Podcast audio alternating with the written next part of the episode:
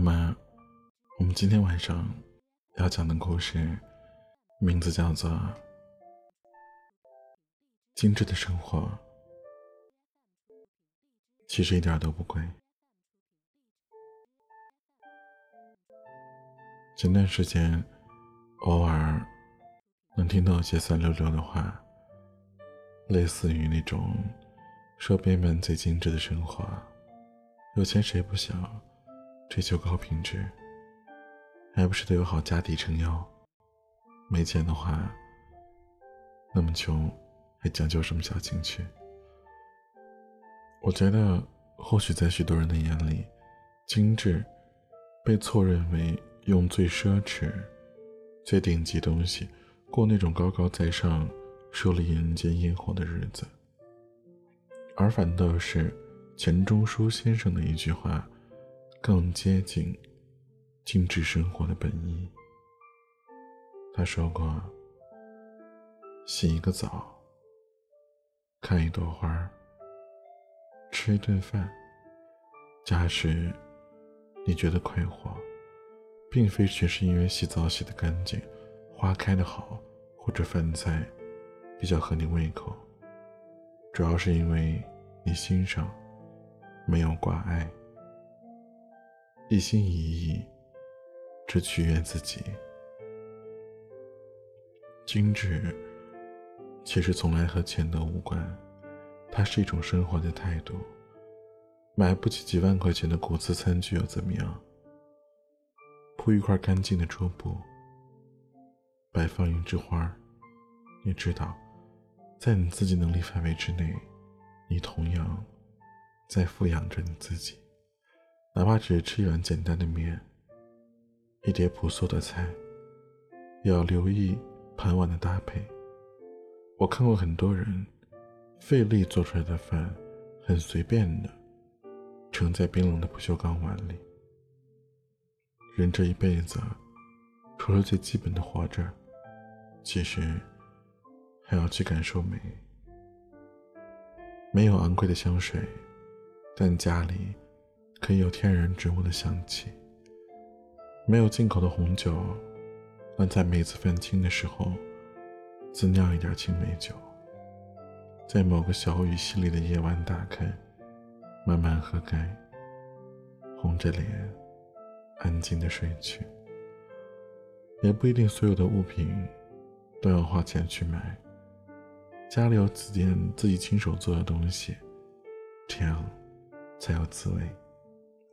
可以用非常简单的工具做一个可爱的玩具，甚至可以捡一块木板回来做一个工艺品，或者钉出一个花瓶的样子，插几枝脆弱的干花。在角落里，若有若无的散发着香气。学着做一盏小暖灯，在宁静的夜，守着这一束温暖的光，慢慢躲进自己的小世界里。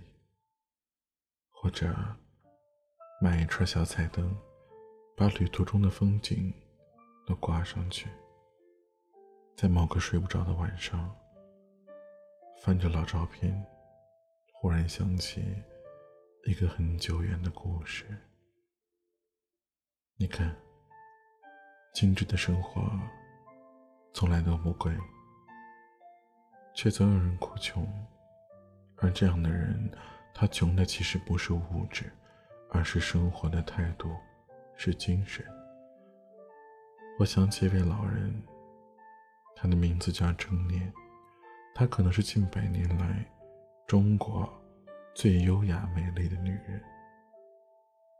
六七十年代那场浩劫殃及过她，她被关进监狱，每天对着一个肮脏的去处，忍受着种种暴行。即便如此，他还是想尽办法让自己的一方之地更干净、更舒服一些。他每一顿将原本不多的米饭留一些下来，做成了浆糊，把手指贴在了墙上，这样被子就不会被污秽的监狱弄脏，而他的屋子里永远都是打扫最干净的。就在那么艰难的条件下，还能将借来的针线、将毛巾缝制成马桶垫儿，给蓄存的水用的脸盆做了防灰的盖子。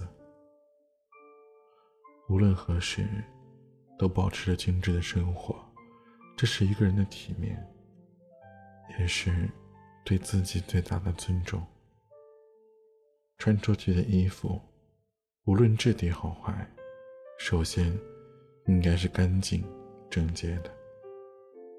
出门之前，烫熨平整，不带一点褶子出门。没有机会听现场音乐会，可以在网络播放器里听一些古典音乐。可以素颜朝天，不施粉黛，但绝不能弯腰驼背。一定要背脊挺直。目光炯炯，保持房间和自身的清洁，多一点自律，按时作息，认真护肤，可以做一些提高自己气质的事情。跳舞、读书、旅行，或者学一门乐器，扔掉不需要的东西和不爱的人，缓慢。认真的生活，体会身边的花开、雨落，每一次安静的黄昏。人生中美好的事，大多是免费的，所以，停止拿没钱当做敷衍生活的挡箭牌。一个用心的人，总会把眼前过出诗意来，而精致的生活，其实。真的一点都不贵。